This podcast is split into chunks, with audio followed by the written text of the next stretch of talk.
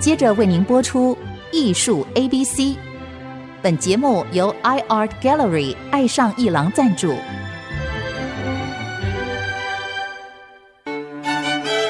Appreciation, buying and collection。艺术 A B C，艺术入门的三部曲，艺术收藏的必修课，让您成为品味出众的艺术鉴赏达人。您的家成为风格独具的私人美术馆，实时与艺术之美对话。艺术 A B C，陆杰明主持。各位听众，大家好，这里是 IC 之音竹科广播 FM 九七点五，是陆杰明老师的艺术 A B C，我是代班主持人郑志贵，很高兴在这边，我们再来谈一个台北市正在办的一个大型的展览。我们知道这个疫情以来啊，很多的计划都被打乱了。尤其啊，本来在去年大概九个月前啊，台湾有两大展览，一个是达利，一个是木下。一个疫情打坏了所有计划，那么在大概半年之后才开始在台北展出。即使这样子，也还是疫情在蔓延啊。所以两大媒体除了联合报，还有十亿多媒体啊，他们都担负着使命感以及风险呢。那我们今天很荣幸请到这个联合文创、数位文创的。总监钟一鸣先生啊，一鸣兄啊，来谈现在在中正纪念堂正在办的木下特展。那这木下特展其实呢，在二十年前来过一次，十年前来过一次，这是第三次。那么这第三次呢，有他的新的观点、新的展品，以及延续旧的我们对于木下那些唯美的意象。但是这个展览办起来更加不容易。我们请一鸣来谈一谈。一鸣你好，来谈一谈这一次这个展览哈，怎么样一个开始啊？各位听众朋友，大家好，我是钟一鸣。呃，我们这一次举办木下特展，其实就如同刚刚呃郑志伟老师说的，就是它是呃十年一遇的一个展览。它从零一年、一一年到现在二一年、二二年，这样每十年我们就有一次的一个木下大展来台湾。那这一次的展出跟之前比较不一样的部分在于说，它。囊括了，就是从木下他在早期的一些作品，一路他的一生的一个创作，呃，最后影响到就是亚洲的一个动漫的一个发展。所以说，我们在这个展览里面，我们可以看到木下早期的一个创作，然后一直到他成熟时期的一些发挥，然后一直到他后期回到他的祖国，然后斯拉夫史诗的一些作品的一个启发。那最后呢，我们也邀请了就是日本以及台湾的一些艺术创作者的一些作品，来让大家能够对木下他在生前以及身后的一个影响，我们都把它做一个完整的一个呈现啊。所以说，这个展品里面有日本的观点。以及日本一百年以来受木下影响的种种的不同的面向，例如说杂志封面啊、文学的刊物啊，或者他们有一些漫画、海报，甚至动画都受他影响。对，所以这很难得，因为这是我们以前看不到的。对，所以我们在现场也展出了，比如说像漫威的一些哦，是是是、呃、海报的一些作品，还有他的漫画的一些封面，这些都是我们大家就想说，哎，钢铁人怎么会变成有木下的一个风格？所以说，我们就看到的时候，其实蛮多的朋友看到都会觉得，哎，有一个意外的一个惊喜。他的确也说了，就是说传统中其实啊，它不断的翻新，或者是呃借着不同的媒材或形式呢，又再出现了它的那个魅力。嗯，尤其是日本啊，其实在对西方理解是很先进的，早于这个我们大概有一百年以上吧。这个日本的这个色彩浓厚，跟他们策展，就是说跟这个展览是原来在日本策划或梦乐基金会有什么一个关联呢？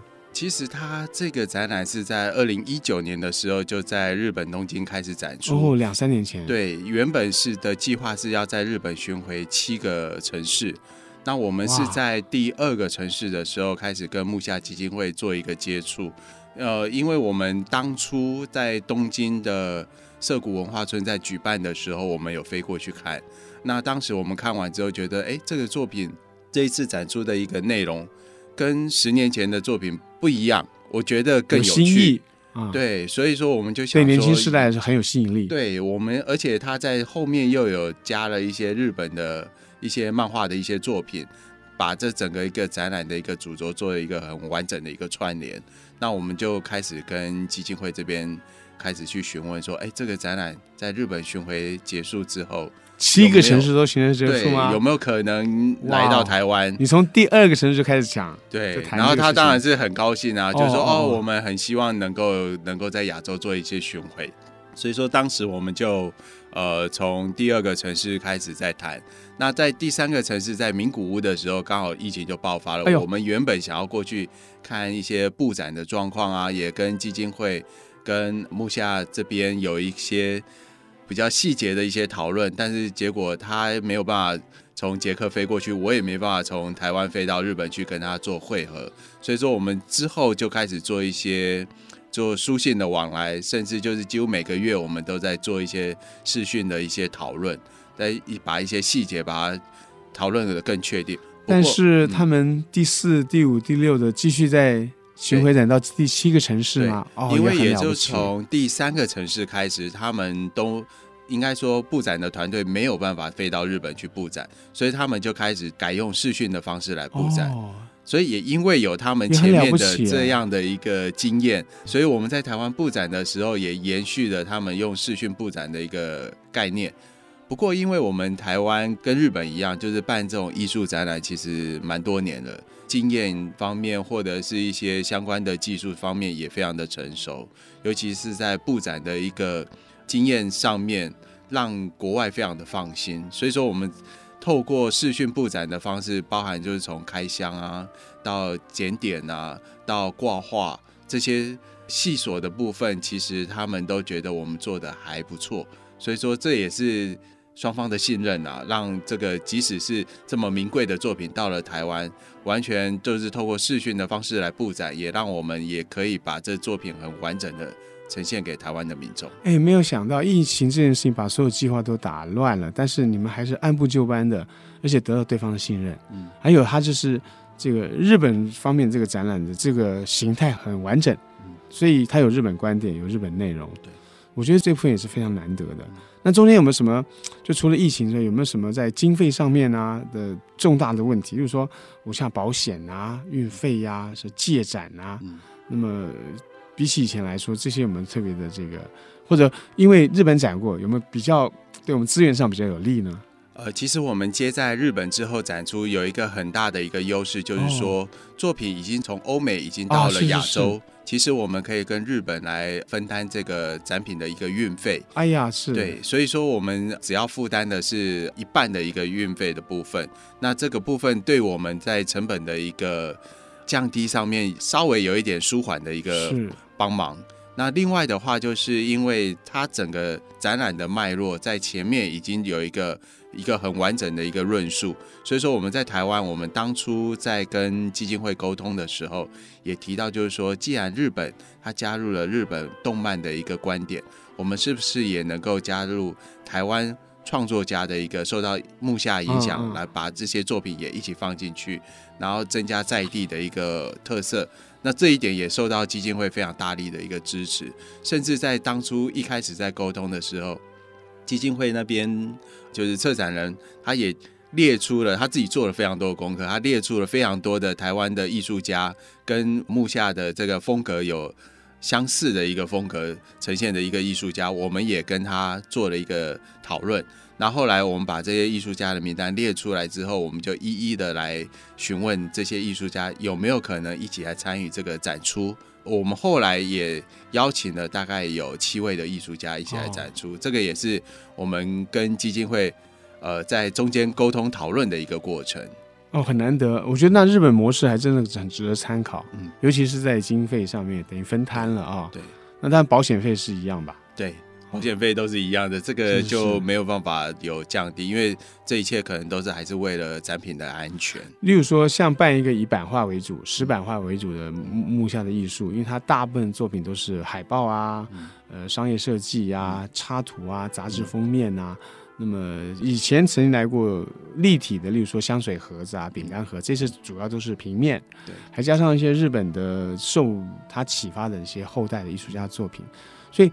以纸面的、平面的这些展品，它的保险费是不是也比较可以比油画来说来的便宜一点？对，少一点。当然，跟印象派的一些大师的作品相比，油画来说啊，它当然一方面是这些油画的作品年代比较久远，二方面它在保存上面也比较不容易，所以说相对来讲，它的整个保险的价值，呃，保费上面也会比较贵。那在木下这一次的作品，大部分是版画的一个作品，相对来讲是，版画，啊，对，所以相对来讲，它的保值会比较稍微低一点。不过即使再怎么低，保险价值也是好几千万来是吗？来计算的，对，哦、所以说保额也是好几千万，保额就是将近一千万，是对哦。但是这方面我们也是会尊重这样的基金会他们提出来的这样的一个保险价值，我们也找了蛮有经验的一个保险公司来负责，就是国际保费的部分。外国公司吗？哦，对，这是一个外国的公司。哦、那如果是国内有这样保险公司啊，还可以赞助展览方吗？呃，目前最近这几年比较少了。哦，在十年前的时候还有这样的一个合作，记得有过这个合作。对，所以说在最近这十年就。少了很多。国内大型赞助，就是说运输费或者航空公司有赞助的，部局部的嘛。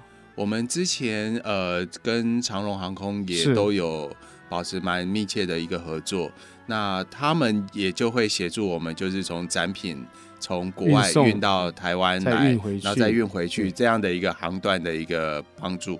那这一块的话，也要看呃我们恰借的这个。借展方它的来源，它的城市在哪边？是是是，因为并不是每个航点，呃，我们就是原来的固定的航线可以可以做到的。对，所以说有时候如果说并不在长龙的一个航点上面，我们就必须要再配合别的航空公司一起来合作，所以并不容易。各位听众办一个展览，其实。呃，最重要就是保费、运费，还有借展方其他的有关于美感、技术上面的协商。但是基本的这个开销很大，开销还是跑不掉的。那么，所以一个展览方很需要就是各界有资源、有财力的人来赞助。当然呢，最后我们要看观众。我们休息一会儿，待会儿再来听听看这个艺名怎么来谈。当展览进来，怎么样面对我们的观众？如何推广或者如何阐发的价值？我们休息一会儿。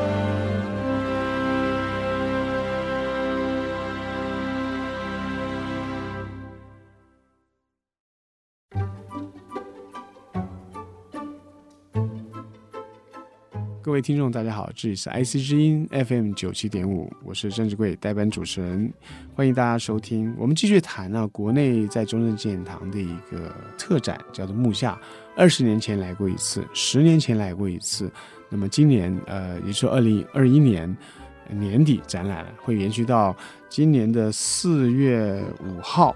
大家可以把握机会再去看一看。至于为什么去看，跟以前的展览有什么区别，我们刚刚谈了一下。可是我想知道哈，就是主办单位联合报的这个联合数位文创，他要怎么样在疫情的时候克服这个活动啊不够活跃，甚至其实一个展览以木下为来说，呃，一名大概多少观众才能够收支平衡呢？你们估算？这个展览的话，因为要十万人吗？从国外过来的，是，而且又全部都是真机，嗯，所以说它整个一个成本其实蛮高的。我们大概预估大概需要到十五万人才能够打平，这好难，尤其在疫情的时候。对，我们想看一个展览在一百天以内会有十十五万人吗？好难，好难。嗯，所以当展品到了台湾之后，我们就很尽力的在。做行销宣传，因为毕竟这个展览原本预计是在去年的六月就要开展，或者延了半年。对，所以它延了半年之后，其实我们早在去年的四月，我们就在宣传这一个展览了。哎，你们还办卖联票哎，跟那个达利特展，好多人都买了联票。对，而且我觉得一起宣传效果很棒，因为两个展览都在中正纪念堂，我们就一起来做一个。你既然都已经到了中正纪念堂，就来一个艺术之旅。先看木下，再看达利，或者你先看达利，再来看木下，这有点跳痛哎。对，两个风格完全不一样的一个艺术天才，然后我们一起来看一下不同的观点。一个是捷克的一个伟大的艺术家，一个是西班牙的一个天才艺术家，所以我觉得蛮好的一个 一个艺术饗宴。我有点适应不了，我要分开来看，分开两天来看。但是我突然想到，这石板画居多的这个木下的特展啊。在在这个二十四小温控失控上面有没有什么特别要注意？因为它到底不是像故宫啊、史博物馆这比较可以控制的小空间，好大一个厅啊，他们天花板好高，怎么样二十四小时失失控温控啊？对，因为中正纪念堂它本身并没有恒温恒湿的设备，没有，没有，所以说呃，我们每一次将这些艺术展引进到台湾的时候。他们借展方都会有相对应的一个要求，像这一次木下展的话，他就会要求就是湿度必须要在五十五度，正负三度，然后温度的话必须保持在二十二度，所以说我们必须要把这个整个空间二十度二十度就是要穿一件薄夹克进去看展览喽。其实还好，还好是啊，对对对对，我觉得就是以现在冬天的一个天气的话，你穿个薄夹克。或者是说穿一个长袖的衬衫进去，其实是还蛮舒服的。那回过头来聊到，就是说像那个我们的呃恒温恒湿的设备，我们就必须要另外去搭建这样的一个设备，而且我们必须要管方所没有的，对，我们必须要加装这样的一个监控系统。那这监控系统呢，我们也你们在办公室，在他下班时候也能监看，对。这是一个二十四小时的一个监控系统，所以说杰克那一边，他只要打开电脑，他，他那边也能看到，就可以知道说哦，现在目前的温度是怎么样，湿度是怎么样，而且我们二十四小时都有呃监视系统，他也可以随时看到，就是说目前展场里里面看展的一个状况，以及作品它是不是还挂在原来的地方，有没有被移动啊这些东西，所以。呃，也拜现在的科技所赐，这些东西不管在世界各地，你只要打开手机、打开电脑，都可以看到这些数值。我记得你们办过，在大前年办过一个大英自然博物馆，对，那时候是就用了这个吗？很多很多动物的标本呢。对。哦，那个时候那个很脆弱耶，要求毛啊，对，要求更严格，更严格。每一个展品它都有独立的展柜，每展柜里头有一个温湿控的设备。哎呀，所以说我们在展场就是民众看不到的展墙的后面，其实都有很多的，我们就大家都说的那个烘供，所以那个风管都会就是它会输送的，就是非常恒温恒湿的一些呃。设备的空调啊，就是湿度、温度都控制在一定的温度下面，这样子让所有的作品不会受到任何的一个影响。各位听众，我们很轻松的在中央机场看展的时候，不知道这其实是不适合画作展览的地方，但是他们克服了，就是我们看不到。国内许多大展览，因为呃，像故宫博物院、像历史博物馆修馆，对他们只好。洽询中正纪念堂，这个平常就是呃，公教美展展一个礼拜就结束的那种地方是很好的，呃，甚至展一些大型的雕塑也可以。可是，一张一张的纸，它如果皱了，如果潮了，那可怎么办？所以这次的达利特展有一百张神曲的版画呀，嗯，你们木下有一大段石版画，那都太难了。那么，对于这个观众来说，如果有有学校团体或者许多的这个机关团体想要一个一个团体来参观，你们有没有什么机制来应对？就是说有志工导览排定了固定的导览时间，一天有多几场啊？哦，我们目前的话，其实都有安排固定的导览的时间。那一天总共有四场，早上两场，下午两场。那另外的话，如果说呃有大众需要导览的一个需求的话，我们也有安排志工老师可以来为这些团体来。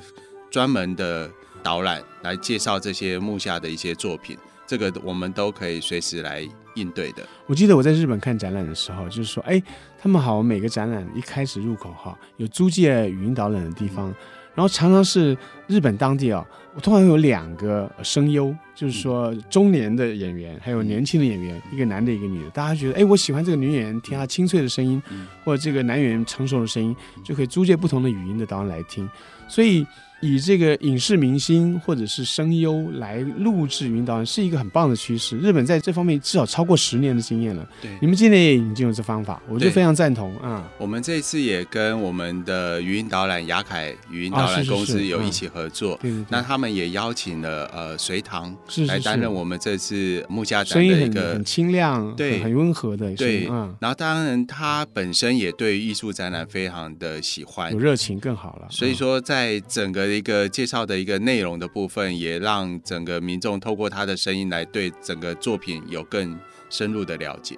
其实十年以来哈，许多当这个纸面的媒体还盛行的时候，我记得《中国时报》《联合报》常常娱乐版有很多年轻的偶像明星啊，看展览会做一大版。那时候我觉得说，哎，文化版变少了，娱乐版变多。可是转头一想，转念一想，其实啊，这是好事。就是如果你什么样的新闻常常露脸，他们愿意来加入展览的宣传，那太好了。这次是不是你讲的北呃本地的？这个漫画家之外，还有一些艺人做了一些特别的这个图稿，在最后的地方有一些展示或者义卖的部分呢、啊。对，我们也找了四位的艺人来一起来参与。嗯、例如说谁啊？这呃陈意涵，呃有陈意涵、啊、宋云画，然后他开展的第一天就跑来了，啊、然后他在里面待好久。还有像徐伟宁啊，他们几个就是透过幕下的一个。线条来一起或者图像来创作，嗯、对，其实这个还蛮受到蛮多年轻朋友的一个欢迎，对，因为有共鸣啊。对，我也觉得这个方向很好，嗯、就是说找明星声优来录语音导览，因为其实表示大家都关心。对，那么你关心的人，他也关心，嗯、我觉得这是一个好方法。在日本，其实在这方面做了超过十年以上，嗯、而且很成熟。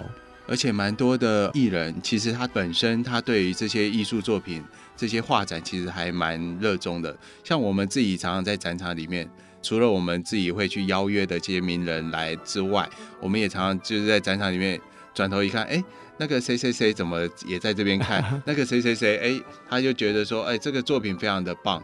所以说，我们有时候就是你在看展的时候，其实你可以稍微瞄一眼，或许。你旁边一起跟你看展的就是某某的名人哦，偶像。嗯，我我觉得让这个有知名度的哈年轻人，我记得在 F 看有个 rap 唱 rap 那个，他好活泼哦，嗯，是非非常棒。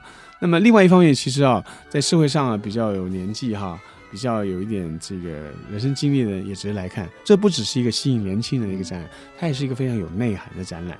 那甚至企业团体、学校团体，我都非常鼓励大家，呃，二十个人啊，十五个人啊，都来跟这个嗯数位联合文文创哈来谈导览，因为一个展览办出来其实很不容易，经验啊、人力啊、经费啊、保险啊，这是一个很大的支出，然后几乎是没有回收，对，几乎是不会打平的。那为什么还要办呢？因为他们有别的活动能够来补这个活动，而这个展览其实是最核心的活动。嗯，其实我，我觉得是一个使命感。我们也很希望每一个展览都能够获利达标。当然，当然，对，嗯、在接下来我们也持续有一些好的一些展览，即使世界的疫情已已经一直在慢慢持续蔓延了三年多四年了，但我们还是希望能够有机会持续的引进一些好的展览作品。所以说，目前我们就是持续的跟这些海外的博物馆继续的在接洽当中。哎，我记得谢哲青哲青有做一场演讲线上，他还可以继续再看吗？对，你要不要介绍一下在 FB 什么地方啊？哦，呃，如果大家对于这个木下展看完现场的展览，或你还没有去看现场的展览，有些延伸的知识对想理解的，那我们有找了谢哲青老师来做一个线上的木下展览的一个介绍，嗯、他有帮我们把所有的展览的作品。很完整的一个，从它的脉络一直到它的衍生的一些作品，以及后面的一些影响，这些后代的创作者的一个整个一个内容，他做了一个线上的一个作品的一个完整的介绍。那大家有兴趣的话，可以到联合数位文创的一个官网去搜寻。那就可以找到这一个连接。好，一般的 Google 输入到就可以跳过去，也可以是吧？好，欢迎大家继续延伸阅读谢哲青的内容，以及当然最重要买票去看这个展览。谢谢各位，谢谢一鸣，谢谢谢谢谢谢你们办我们的好展览。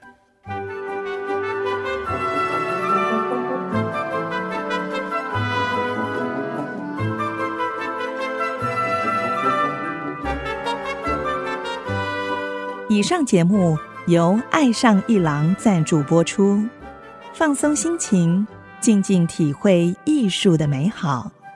iArt Gallery 让您爱上一郎。